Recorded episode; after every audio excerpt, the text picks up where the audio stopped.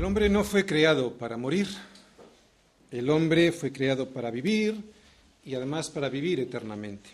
Por eso la enfermedad y sobre todo la muerte es tan dolorosa, tan fea y tan cruel.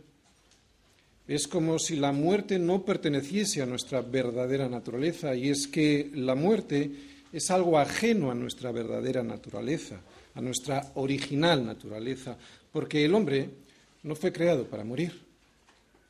De hecho, ni siquiera fuimos creados para vivir como vivimos. El hombre fue puesto en un jardín para que lo cuidase y así pudiese disfrutar de ese cultivo.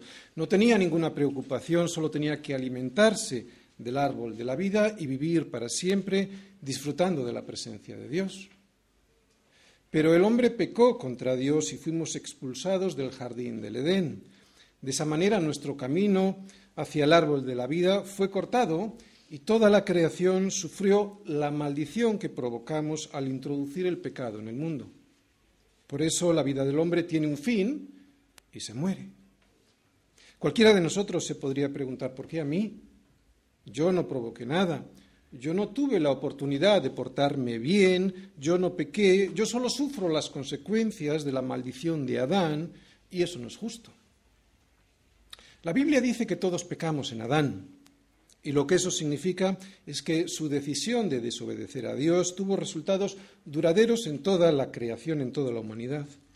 Debido a que él desobedeció, los efectos de su transgresión fueron transmitidos a todas las personas.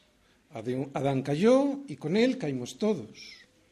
Esto lo explica Pablo, por ejemplo, en Romanos 5, 12 y también en 1 Corintios 15, versículos 21 y 22. Adán fue la cabeza, el representante de la raza humana. Y lo que esto quiere decir es que él fue el designado por Dios para que nos representara a todos en el jardín del Edén. Cuando un país elige al cabeza, al abanderado de una selección nacional para las Olimpiadas, ¿a quién elige? Elige al mejor deportista, ¿no? al mejor deportista de ese país para que le represente. En él, pues, estamos representados todos los nacionales de ese país. Cuando le vemos, de alguna manera decimos en nuestro corazón, ahí voy yo, y nos emocionamos al verlo. Cuando compite, compito yo. Cuando gana, gano yo.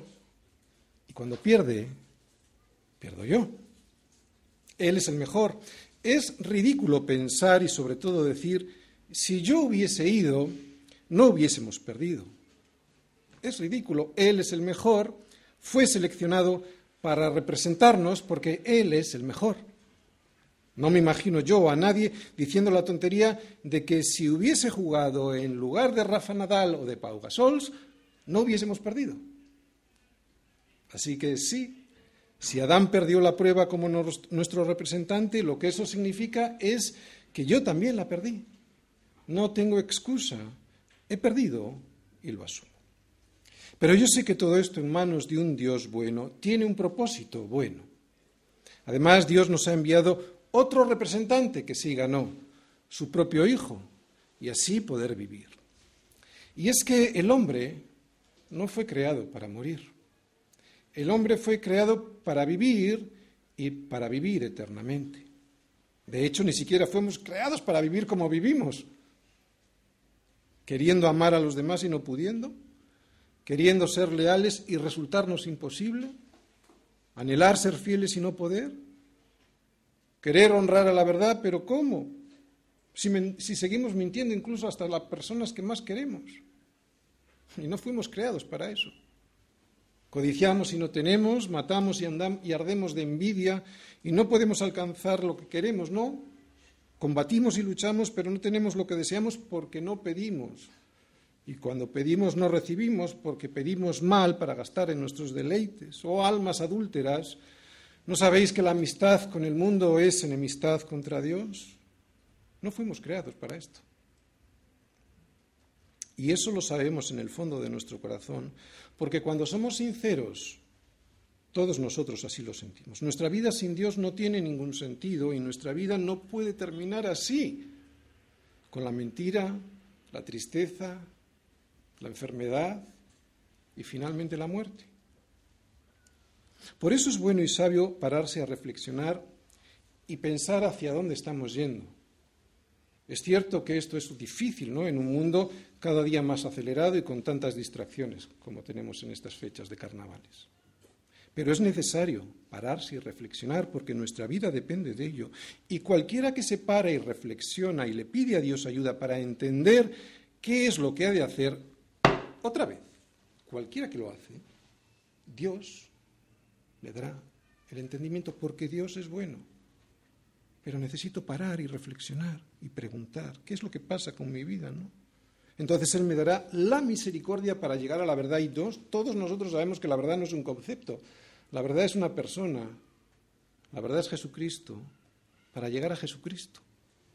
No desprecies un día como hoy, un día que podría ser el tiempo especial y adecuado para la salvación. Hoy es el día de la conversión, de la vuelta atrás, seguramente para muchos nosotros. Así que no hagas como los de Jerusalén cuando llegó Jesús y lloró por ella, ¿no? Porque sabía que le iban a rechazar, a rechazar la salvación. Porque vendrán días sobre ti cuando tus enemigos te rodearán con vallado y te sitiarán. Y por todas partes te estrecharán y te derribarán a tierra y a tus hijos dentro de ti, y no dejarán en ti piedra sobre piedra, porque por cuanto no conociste el tiempo de tu visitación. Es lo que dijo Jesús a Jerusalén, es lo que nos dice hoy a nosotros. Hoy es un día especial, sin duda, porque hoy se está proclamando la palabra del Señor. Hoy es un día especial, hoy es el día apropiado para la salvación. No desprecies lo mejor que está llegando a tu vida. Si sientes en tu corazón que hoy Dios te está llamando, si sientes que a través de la revelación, de la exposición de la palabra te está hablando, no le rechaces, no resistas al Espíritu Santo, no afrentes al Espíritu Santo de Dios. Hoy es el día de la conversión, de la vuelta atrás, hoy es el día de tu vuelta a casa. No esperes a que lleguen los días en los que digas a la risa enloqueces y al placer ¿De qué sirve esto? No esperes a esos días. Porque cualquiera que bebiere de ese agua volverá a tener sed. Mas el que bebiere del agua que le dará Jesús no tendrá sed jamás, sino que el agua que Él le dará será en Él una fuente de agua que salte para vida eterna. Jesús cuida de nosotros hoy y Él también cuidará de nosotros en los días malos. Y cuando el viento se ponga feo y las olas vengan fuertes y altas, y vendrán, Jesús se acercará a ti y te dirá, yo soy, no temáis. Él, cuando venga también el día más feo de todos los días, el día de la muerte, también Él vendrá otra vez y nos tomará a sí mismo para que donde Él esté, tú también estés. No huyas de Cristo. La palabra es Cristo. No huyas de la palabra, no huyas de la persona que más te ama. Sería ridículo. Por eso, Salmo 90, versículos del 1 al 17. Señor, tú nos has sido refugio de generación en generación. Antes que naciesen los montes y formases la tierra y el mundo, desde el siglo y hasta el siglo, tú eres Dios. Vuelves al hombre hasta ser quebrantado y dices, convertíos, hijos de los hombres, porque mil años delante de tus ojos son como el día de ayer que pasó y como una de las, una de las, una de las vigilias de la noche. Los arrebatas como con torrente de aguas, son como sueño, como la hierba que crece en la mañana. En la mañana florece y crece, a la tarde es cortada y se seca. Porque con tu furor somos consumidos y con tu ira somos turbados. Pusiste nuestras maldades delante de ti nuestros hierros a la luz de tu rostro, porque todos nuestros días declinan a causa de tu ira. Acabamos nuestros años como un pensamiento. Los días de nuestra edad son setenta años, y si en los más robustos son ochenta años con todo, su fortaleza es molestia y trabajo, porque pronto pasan y volamos. ¿Quién conoce el poder de tu ira y tu indignación según que debes ser temido? Enséñanos de tal modo a contar nuestros días que traigamos al corazón sabiduría Vuélvete, oh Yahvé, ¿hasta cuándo? Y aplácate para con tus siervos. De mañana sácianos de tu misericordia y cantaremos y nos alegraremos todos nuestros días. Alégranos conforme a los días que nos afligiste y los años en que, vivimos, en que vimos el mal. Aparezca en tus siervos tu obra y tu gloria sobre sus hijos. Sea la luz de Yahvé nuestro Dios sobre nosotros y la obra de nuestras manos confirma sobre nosotros. Sí, la obra de nuestras manos confirma. La vida es un suspiro. ¿Y la muerte? ¿Qué será la muerte? Salmos 90. Este es un salmo escrito por alguien que se inspiró en la vida de Moisés, o como la mayoría de los eruditos bíblicos opina, escrito por él mismo, por Moisés, en un tiempo, el tiempo del Éxodo, en el que hubo una gran mortandad provocada por la incredulidad del pueblo. Así pues, este salmo, inspirado por Dios a Moisés, es una oración surgida de un corazón dolorido. ¿Por qué? porque estaba viendo, estaba comprobando cómo la muerte hacía estragos entre el pueblo que él iba dirigiendo hacia la tierra prometida. Es una oración que nos habla de la eternidad de Dios y de lo breve de la vida del hombre. Una oración contada por Moisés al ir viendo cómo la muerte de toda una generación, aquellos mayores de 20 años que salieron de Egipto con él, a excepción de Josué y Calé, ¿Eh? O sea, la muerte de toda una generación que impedía que viese, esa muerte impedía que viesen, pues lo que tenían que haber visto, ¿no? La tierra que nunca llegaron a ver por haber sido rebeldes. Por haber sido rebeldes, incrédulos a las promesas de Dios y también desobedientes a lo que Dios les estaba mandando hacer a través de Moisés. Así pues, ¿qué crees que podemos aprender de esta introducción? E incluso ya antes de empezar a ver, a examinar el Salmo versículo a versículo, ¿qué es lo primero que hemos aprendido? Pues que el pecado de la incredulidad y de la desobediencia a Dios trae la muerte.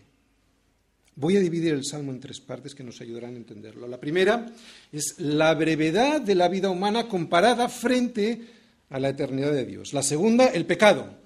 ¿Como qué? Como la consecuencia, como la causa de la transitoriedad del ser humano. Y la tercera es una oración. ¿vale? La primera parte, versículos del 1 al 6, la segunda parte, versículos del 7 al 11, y la tercera parte, una oración. Una oración que surge de esa reflexión de Moisés, los versículos del 12 al 17. Y esa tercera parte la he dividido en otras tres.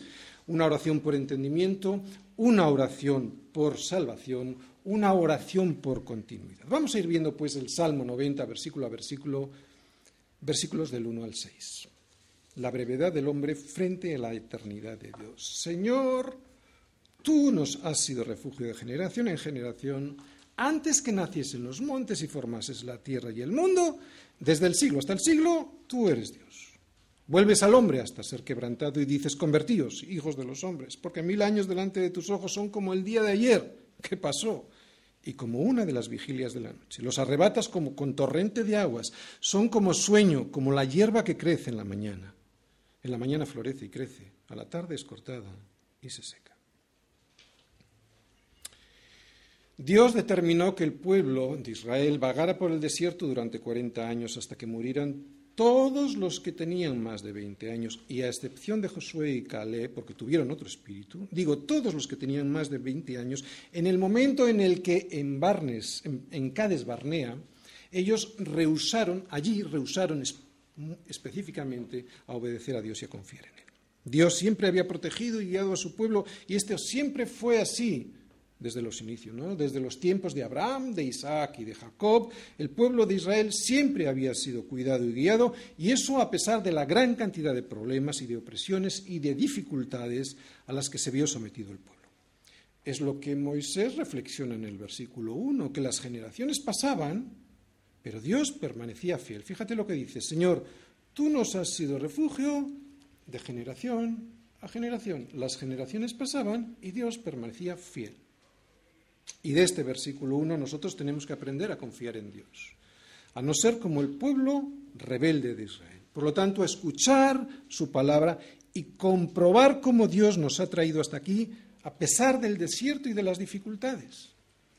Del versículo 2 tenemos que aprender a reconocer que antes de que naciesen los montes y formases la tierra y el mundo, y desde el siglo hasta el siglo tú eres Dios. O sea, que hay que reconocer que Él es Dios y nosotros no, que es algo que al hombre le cuesta reconocer. Y de los versículos 4 al 6 Reconocer que no sabéis lo que será mañana, porque ¿qué es vuestra vida? Ciertamente es neblina que se aparece por un poco de tiempo y luego desaparece. Si os fijáis en el versículo 2, Moisés escoge el recurso de la metáfora para comparar a Dios con algo que para él era lo más antiguo que se podía imaginar, ¿no? Lo más antiguo y perdurable. ¿Qué es? Los montes, algo fuerte, algo inamovible, algo que está fijo, algo que siempre estuvo ahí antes de que él naciese, ¿no? Pues así es, usa esta metáfora. Pues así a un Dios es anterior a estos montes y más perdurable que ellos. Así que aquí en estos versículos del 1 al 2 vemos cuatro de sus atributos, cuatro de los atributos de Dios. Su eternidad, su poder, su fidelidad y su inmutabilidad. Dios ha existido, ha existido siempre, eternidad. Él es poderoso y Él ha creado todo. Él es la causa de todo. Él es fiel, nunca abandona a su pueblo. También es lo que aprendimos. Y Dios es inmutable, o sea, nunca cambia. Es lo que Moisés, en pocas palabras, nos está tratando de explicar aquí. Y además nos lo muestra a través de un marcado contraste. Dios es poderoso y eterno, ¿verdad? Y al mismo tiempo dice que el hombre es débil y su vida breve, muy breve. Y después de esa brevedad, ¿qué nos pasa a todos nosotros después de esa brevedad? Volvemos al polvo del que vinimos. Es lo que dice el versículo 3. ¿No? ¿Te fijas en el versículo 3? Que Dios, que es soberano, es quien vuelve al hombre hasta ser quebrantado. Es Él quien cuando nos llama nos devuelve al barro del que fuimos hechos. Y este quebranto lo que significa es que el polvo del que somos hechos, del que fuimos hechos, es aplastado, es quebrantado, es hecho polvo de arcilla, o sea, volvemos al lugar del que salimos. Vuelves al hombre hasta ser quebrantados y dices, convertíos, hijos de los hombres. Este convertíos, hijos de los hombres, no significa un llamado al arrepentimiento y a la conversión. El verbo usado implica retornar, volver, pero no volver a Dios, sino al polvo de donde fuimos tomados. Por lo tanto, es un recordatorio de lo que somos. Retornad, hijos de Adán, volved al sitio del que os formé. Es lo que le dijo Dios a Adán cuando pecó. Con el sudor de tu, de tu rostro comerás el pan hasta que vuelvas a la tierra porque de ella fuiste tomado. Polvo eres y al polvo volverás. Es lo que somos. Y es lo que no queremos ver. Es lo que somos, polvo. Por eso al polvo hemos de volver. Pero lo que aparenta destrucción quebrantaos, o sea, volvemos al polvo, lo que aparenta destrucción en manos de un Dios bueno es misericordia cuando reconocemos nuestra necesidad. Es lo que pretende esta reflexión de Moisés. Moisés no pretende dar miedo, Moisés no pretende amenazar, no pretende hacer nada de eso. Él lo que pretende es avisar, que el hombre se dé cuenta que no es nada, que no es nadie, Primero nos recuerda quiénes somos, polvo, y segundo nos avisa de que volveremos allí. Qué bueno. Qué bueno que alguien nos lo diga, ¿no? Yo le agradezco a Dios su claridad. Es bueno en gran manera aquel que me avisa de mi error de pensar que soy algo. Y el mayor error del hombre es creer que sin Dios va a poder salirse con la suya. Es bueno y no malo aquel que me dice que tenga cuidado, que si sigo desobedeciendo e ignorando el consejo de Dios y su advertencia, me voy a ir por el barranco. Es muy bueno. Es bueno que sepa que Él es Dios y que yo no.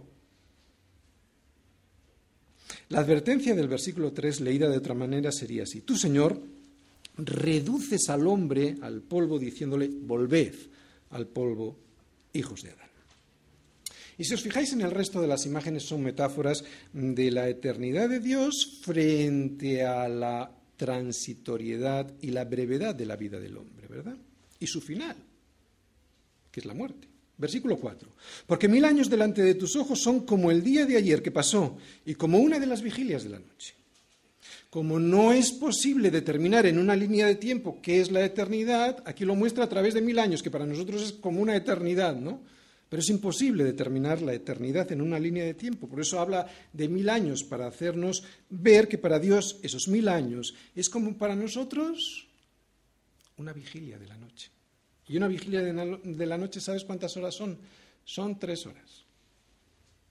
El día estaba dividido en dos partes de doce horas, la noche, por decirlo de alguna manera, en cuatro partes de tres horas, tres por cuatro, doce.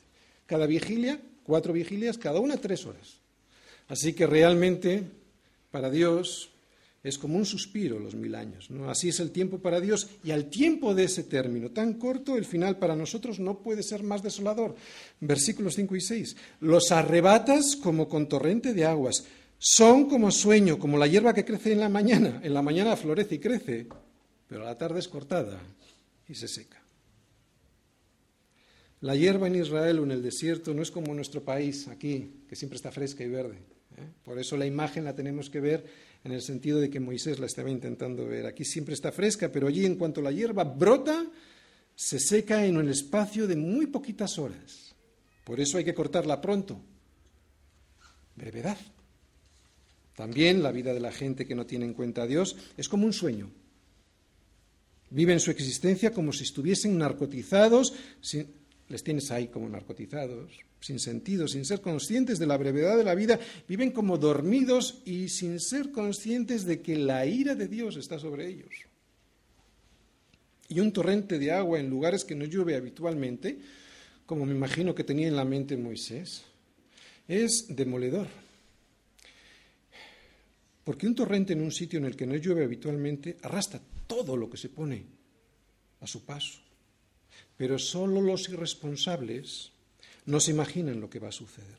Solo los irresponsables desobedecen a las advertencias de los ancianos del lugar que saben que cuando llueve y por sorpresa el torrente que hoy no pasa, mañana pasará. Y se llevará todo lo que se encuentra a su paso, todo. Esta es la imagen que está intentando transmitir Moisés con respecto a nuestra vida. Que llegará el torrente cuando menos te lo esperes, ¿verdad? Así es como es arrebatada la vida del hombre, cuando éste vive de manera irresponsable y sin hacer caso a las advertencias de Dios, porque la muerte nos llega a todos. Pero sin Dios, la muerte llega de manera salvaje y llevándose todo aquello en lo que la gente confía. Vidas barridas por un torrente que destroza todo y además que se lo lleva rápidamente. Vida breve y muerte inesperada. Inesperada. ¿Cuántos jóvenes eh, se mueren y no lo esperaban? Y todo por no hacerle caso a Dios. No te jactes del día de mañana, porque no sabes qué dará de sí el día. Así que estos versículos, eh, en estas imágenes, sueño, torrente, hierba, nos explican, y esto es misericordia, nos explican el motivo por el cual necesitamos un refugio eterno. Y es que sin Dios y aunque el hombre no se lo termina de creer, sin Dios no solo no somos nada, es que seremos destruidos. ¿Y todo esto por qué? ¿Por qué ocurre? Pues bien, el motivo de este desastre Dios lo llama pecado. Por eso, versículos del 7 al 11, por el pecado es por lo que con tu furor somos consumidos y con tu ira somos turbados. Pusiste nuestras maldades delante de ti, nuestros hierros, nuestros pecados, a la luz de tu rostro. Por nuestro pecado es por lo que nuestros días declinan a causa de tu ira. Acabamos nuestros años como un pensamiento. Los días de nuestra edad son setenta años, y si en los más robustos son ochenta años, con todo, su fortaleza es molestia y trabajo, porque pronto pasan y volamos. ¿Quién conoce el poder de tu ira y tu indignación según que debe ser temido? ¿Por qué tiene que morir el hombre? Pues la respuesta que se ve por toda la Biblia la tenemos resumida en estos versículos del Salmo 90. Debemos recordar que el motivo de toda esta reflexión de Moisés tiene su origen en que él estaba viendo día a día en el desierto cómo iban muriendo todos los que con él habían salido de Egipto. Se estaban muriendo. Lo que estaba viviendo Moisés era un funeral permanente. Y en estos versículos te encontramos el motivo por el cual tenía lugar dicho funeral. Y lo he subrayado. Somos mortales, ¿por qué? Porque Dios está enfadado. Y Dios está enfadado porque somos pecadores. No fuimos creados para morir. La muerte física es el resultado del pecado, es el resultado de nuestra rebeldía contra Dios, incluyendo la de sus escogidos. La diferencia está en que aquellos para los cuales Dios es su refugio, como vimos en el versículo 11, eh, en el versículo primero, en el versículo 1, la ira de Dios para ellos no está. Para ellos, para nosotros, Cristo hace de refugio ante la acusación cierta del diablo de que somos pecadores. Él es nuestro refugio, ya que fuimos perdonados al aceptar el pago hecho por Cristo y en nuestro lugar en la cruz del Calvario. Pero sin Cristo no hay refugio. Sin Cristo no hay refugio. Sin Cristo la muerte que todos sufrimos se convertirá en eterna condenación debido a que Dios está airado, está enfadado. También hay que aclarar que este concepto de la ira y la furia de Dios no es como la furia tuya o la mía, no tiene nada que ver porque nuestro enfado casi siempre está condicionado y enmascarado eh, por nuestro pecado, ¿no? Estas son expresiones, las de Moisés, expresiones antropomórficas, ¿no? Intentamos poner una expresión que a nosotros pues, podamos entender, ¿no? para intentar explicar pues qué es lo que opina Dios sobre nuestro pecado y cómo va a resolverlo si no aceptamos el regalo que él nos ha ofrecido a través del pago ya hecho por su hijo en la cruz. Ni su ira ni su furia es como la nuestra, que depende de nuestros sentimientos y a veces hasta de nuestros desequilibrios emocionales. Dios no tiene problemas emocionales como los tenemos tú y yo, que de repente, pues no sé, de repente gritamos porque algo nos afecta, ¿no? No, a Dios no le afecta nada. Dios solo aplica su ira, su furor, su enojo como resultado de su justicia. Como hemos dicho, Dios es eterno. Y esto lo que significa es estabilidad. Dios es estable en sus emociones, si es que se pudiera expresar de esta manera. Dios es estable, Dios no cambia, Dios es el mismo. Dios no tiene arranques de ira ni de rabia. Así pues, la ira y el furor de Dios es la resolución de su justicia, que es justa, valga la redundancia. La muerte, pues, es el resultado de la rebeldía del hombre en su relación con Dios. Para el hombre que no tiene conciencia de pecado, porque tiene la conciencia cauterizada, la tiene narcotizada, pues no considera el pecado como algo grave, incluso hasta se ríe de él, del pecado. No le cree ni a Dios ni a cualquiera de nosotros cuando le hablamos del pecado y de sus evidentes consecuencias. Pero Dios no lo ve así. Por eso en el versículo 8, para mí, yo veo pura misericordia de Dios. Cuando Moisés dice, pusiste nuestras maldades delante de ti, nuestros hierros, nuestros pecados, a la luz de tu rostro, lo que Él nos está diciendo es que todo nuestro pecado está abierto al rostro de Dios. Y por lo tanto, y esta es su misericordia, también está abierta ese entendimiento a mí, porque la luz de su palabra lo que hace es mostrarme cómo está mi corazón por dentro. Me permite ver lo que sin esa luz le es imposible ver al hombre, que nuestro corazón está lleno de maldad y de pecado, y que lo que al ser humano le parece natural y hasta divertido, al hombre regenerado por Dios le parece feo y odioso. ¿No te pasa? ¿No te pasa que el pecado lo odias? Si no te pasa, míralo, porque deberías tener el mismo sentir que Dios, ¿no? Parecerte feo y odioso. Engañoso es el corazón más que todas las cosas y perverso. Así es el corazón humano sin Dios, lleno de pecado, de un pecado que nos hace imposible entrar a su presencia a no ser que la sangre preciosa de Cristo nos limpie de toda esa maldad. Es un corazón tan engañoso que a pesar de que nuestro mismo cuerpo físico, que mientras vamos envejeciendo y enfermando nos va dando señales diarias de esos efectos del juicio de Dios sobre nosotros. Digo, un corazón, tan engañoso que a pesar de todos, todas esas señales diarias que vemos, enfermedades y envejecimiento, a pesar de eso es tan engañoso que seguimos sin aceptar que la paga del pecado es la muerte. Y la muerte es el aviso final. Pero aunque lo vemos en los demás, cuando se van muriendo, vivimos como si a nosotros no nos fuese a ocurrir, como si yo no me fuese a morir.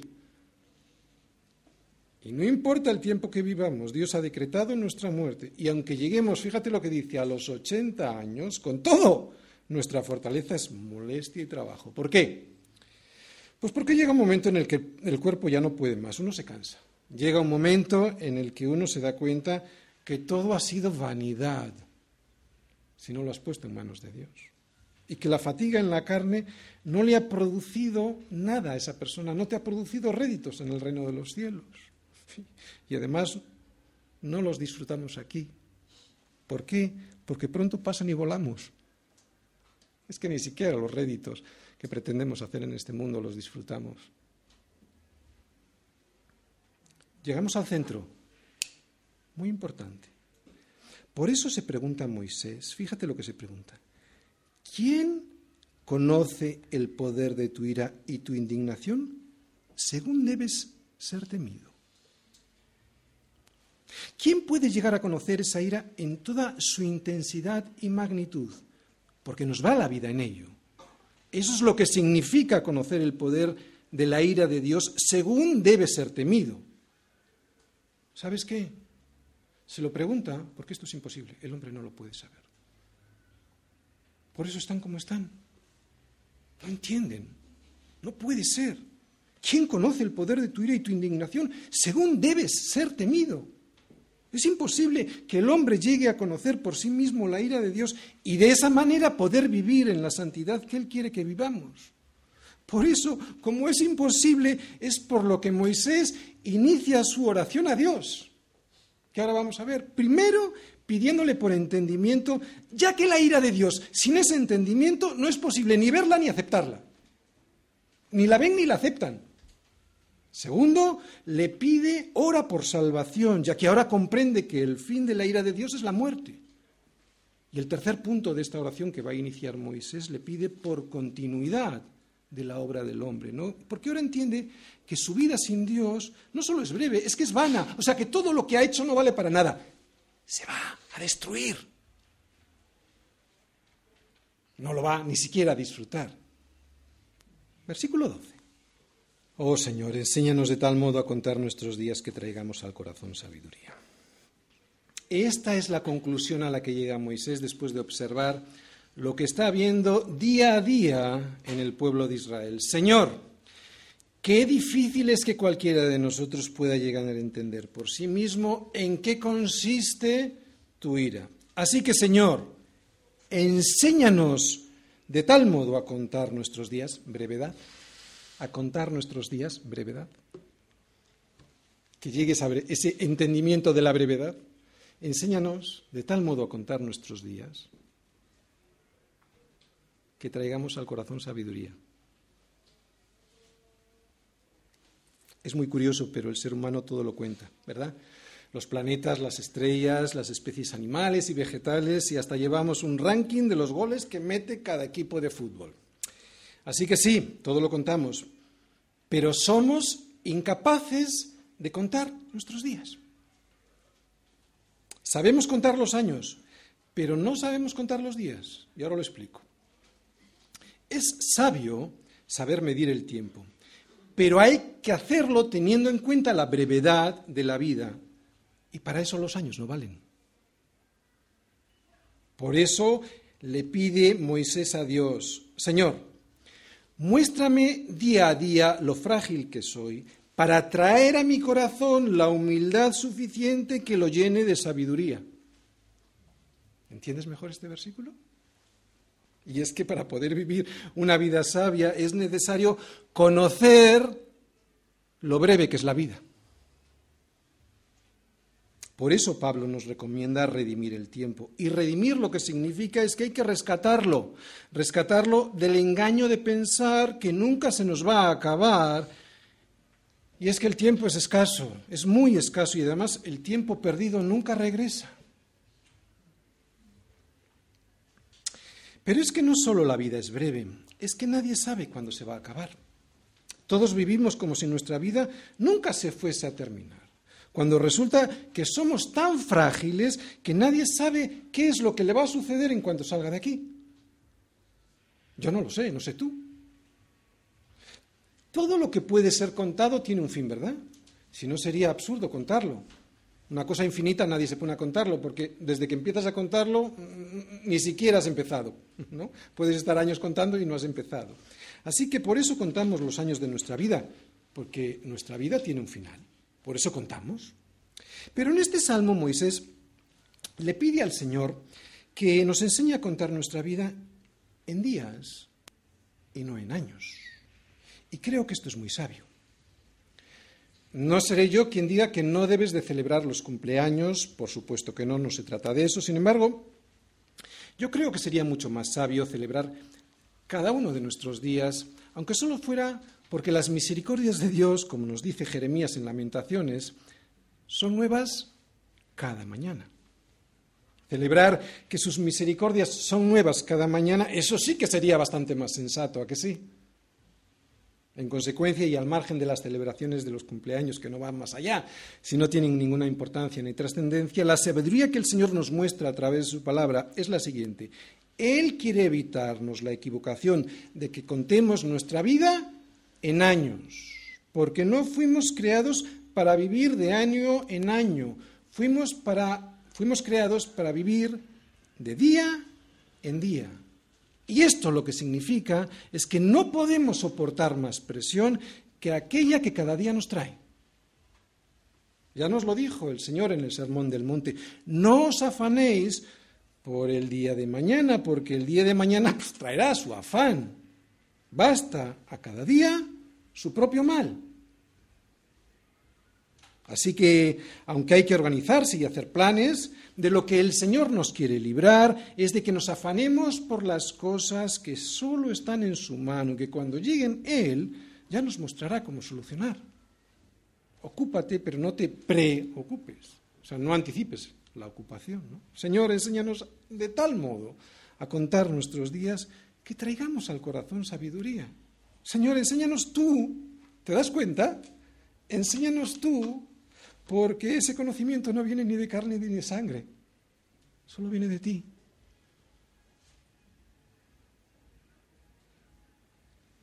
¿Cómo vivirías si hoy fuese tu último día? Porque en realidad y en la práctica es esto lo que Moisés nos está intentando enseñar, ya que nunca lograremos contar sabiamente nuestros días hasta que consideremos que cada uno de ellos puede llegar a ser el último. Así que, ¿cómo vivirías si hoy fuese tu último día? ¿Vivirías de una manera diferente a como lo has hecho esta mañana?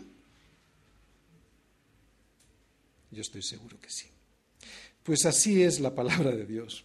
Una lámpara que arroja luz sobre nuestro corazón para que veamos, gloria a Dios, para que veamos lo que otros no ven.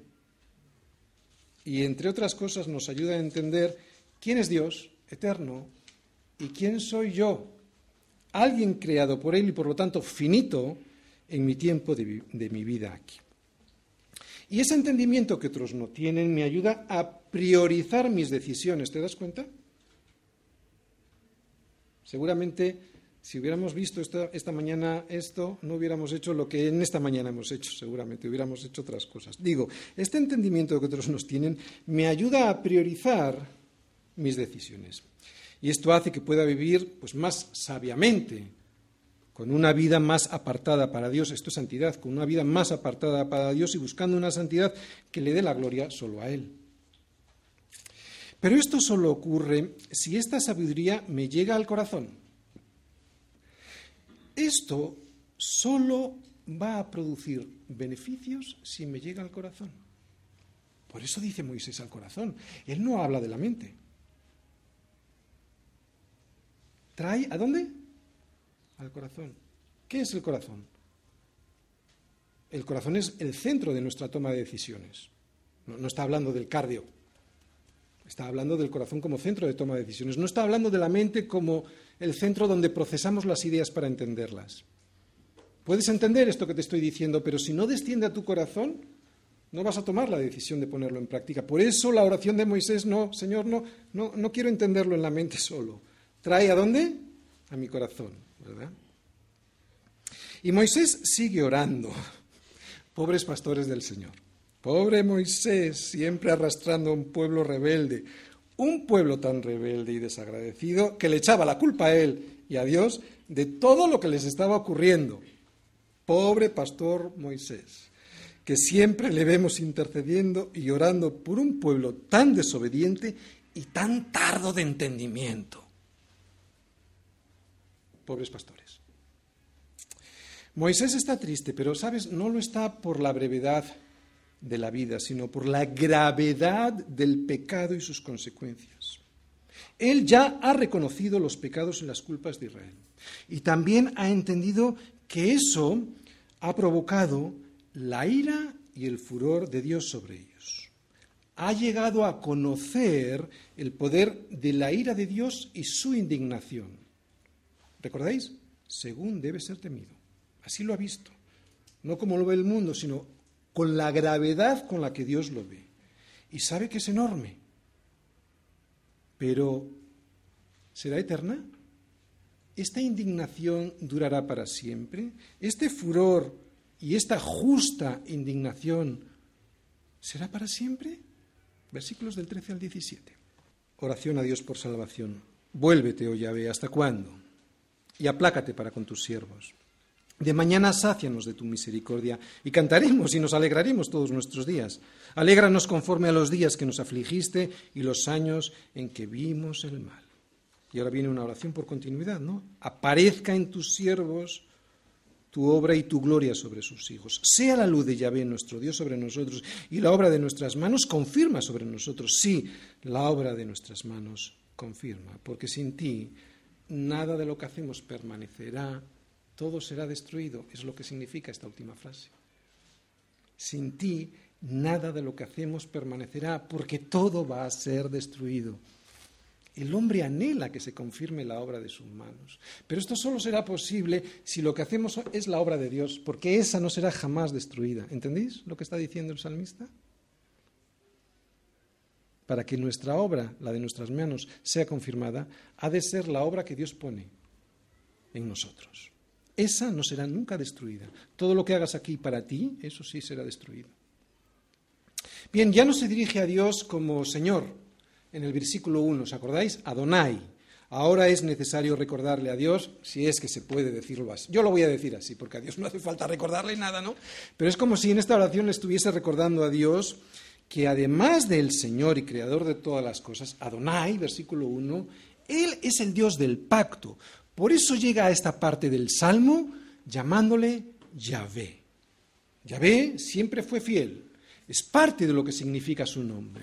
Él siempre estuvo comprometido con la restauración de su pueblo y siempre lo quiso llevar hasta el final. ¿Por qué no lo iba a hacer ahora? Se pregunta Moisés, ¿no? Si Él es estable, Él no cambia, Él es eterno, Él es Yahvé. Además, Él siempre perdona y rescata del hoyo a aquel que se lo pide de una manera sincera, a aquel que acepta humildemente las consecuencias que se derivan de la desobediencia. Es que vamos a desobedecer, es que desobedecemos, sí, pero el Señor te vuelve a restaurar si es que aceptas en humildad las consecuencias de tu desobediencia. Hay que ser maduros. Moisés ya ha manifestado la grandeza de Dios en la oración y el pecado ya está confesado. Lo ha confesado con dolor y arrepentimiento, así que va a seguir confiando en Yahvé, el Dios del pacto, el Dios que escogió a su pueblo y que tantas veces lo libró y lo rescató del peligro. Moisés quiere ser honesto, muy honesto, y por eso va a ser personal, muy personal. En lo que vamos a leer ahora, Moisés no está afrentando para nada a Dios. A Dios le gusta que le hablemos así, directo. Así que ya ve, vuélvete. He reconocido mi error. He reconocido el error del pueblo. Vuélvete. ¿Hasta cuándo? Y aplácate. O sea, danos tu misericordia. No hay nada mejor que ser saciado, escúchalo bien. No hay nada mejor que no hay nada mejor que ser saciado por su misericordia. Esto solo lo hemos descubierto aquellos que hemos pecado y que hemos pecado mucho y lo reconocemos. Y lo reconocemos mucho. Hasta las lágrimas. Lágrimas que al ser perdonados se transforman en canción y en alegría. Termino. Hace un suspiro, tan solo un suspiro de tiempo, yo les estaba cambiando los pañales a mis hijos. Y sin embargo, hace tan solo medio suspiro, se me ha casado uno y la otra se marcha en pocos meses a la universidad. Me acuerdo como si fuese ayer que les sonaba los mocos, les daba el biberón por las noches, les contaba cuentos y hasta bailaba con mi hija en el salón de mi casa, en mis brazos, como si fuese una princesa y no me pesaba pero ya creció y pesa. Y yo mermé y envejecí y ya no puedo con ella como podía antes. Y además, no tardaré mucho tiempo en estar con el Señor. ¿O qué te crees? Es lo que me ha enseñado el Salmo. Hace bien poco tiempo era un deportista que podía hacer cualquier tipo de ejercicio y nada me dolía ni me molestaba. Hoy, y aunque no lo aparento, en cuanto me paso un poquito, todos son dolores en mis articulaciones. Y yo sé que mañana, hasta el tumbarme en la cama, será una tortura. ¿O qué te crees? Es lo que nos decía en el versículo 10, que los días de nuestra edad son 70 años.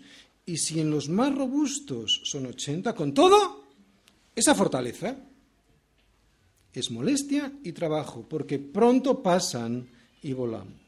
¿En qué consiste la fortaleza de los 70 y de los 80? En molestia y trabajo. Eso es lo que nos queda, por si alguien no lo sabía. Nos queda molestia y trabajo. Y si llegamos, algunos creo que ya lo han descubierto aquí. Sí, la vida es un suspiro, pero ya no me duele que sea tan corta. Lo que me dolería y me dolería eternamente es que fuese vana.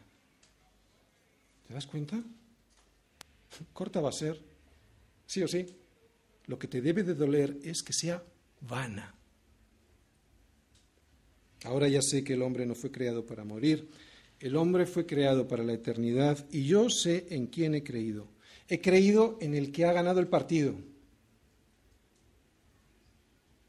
Así que sí, Adán perdió la prueba como mi representante. Y lo que eso significa es que yo también la perdí. No tengo excusa. Pero por el contrario, si yo acepto a Jesucristo como mi sustituto en su vida y en su muerte, Él será mi representante a través de mi fe en Él. Y Él venció, así que yo también vencí.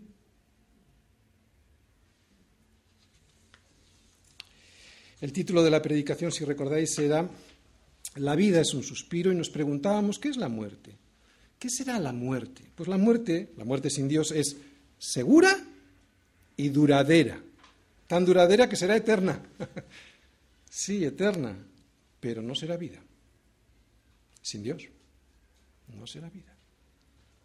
Qué pena que no nos demos cuenta de que el tiempo es corto y que además es malo si no hacemos lo correcto.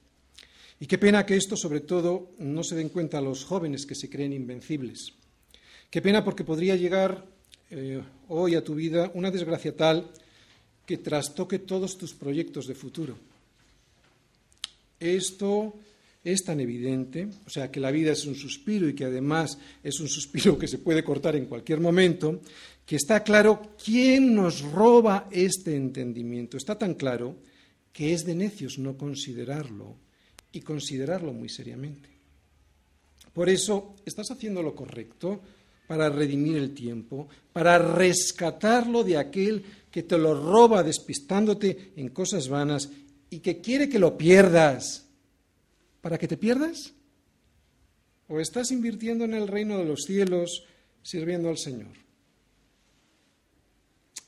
Pablo nos dice, mirad pues con diligencia como andéis, no como necios, sino como sabios. ¿Cómo? Aprovechando bien el tiempo, porque los días son malos. Yo sé que aquí hay gente, incluido yo, que puede hacer más para el Señor. Más de lo que hace, mucho más de lo que hace. Evidentemente no me enfado, lo sufro y le ruego al Señor que nos muestre a todos el verdadero propósito de sus planes aquí para mí y para ti. Y que nos enseñe de tal modo a contar nuestros días que traigamos al corazón sabiduría. Porque si no, si no, no volverá la alegría. La alegría, la verdadera, solo llega del cielo, no del mundo, que es pasajera, momentánea y trae muerte. No, la verdadera viene del cielo y cuando me dedico a lo que tengo que dedicarme, y nunca perdiendo el tiempo en cosas vanas, sino redimiéndolo, redimiéndolo y rescatándolo del sitio donde me lo robaron. Y me lo robaron porque me dio la gana, me lo robaron porque no fui diligente, así que vamos a estar atentos. ¿Sí?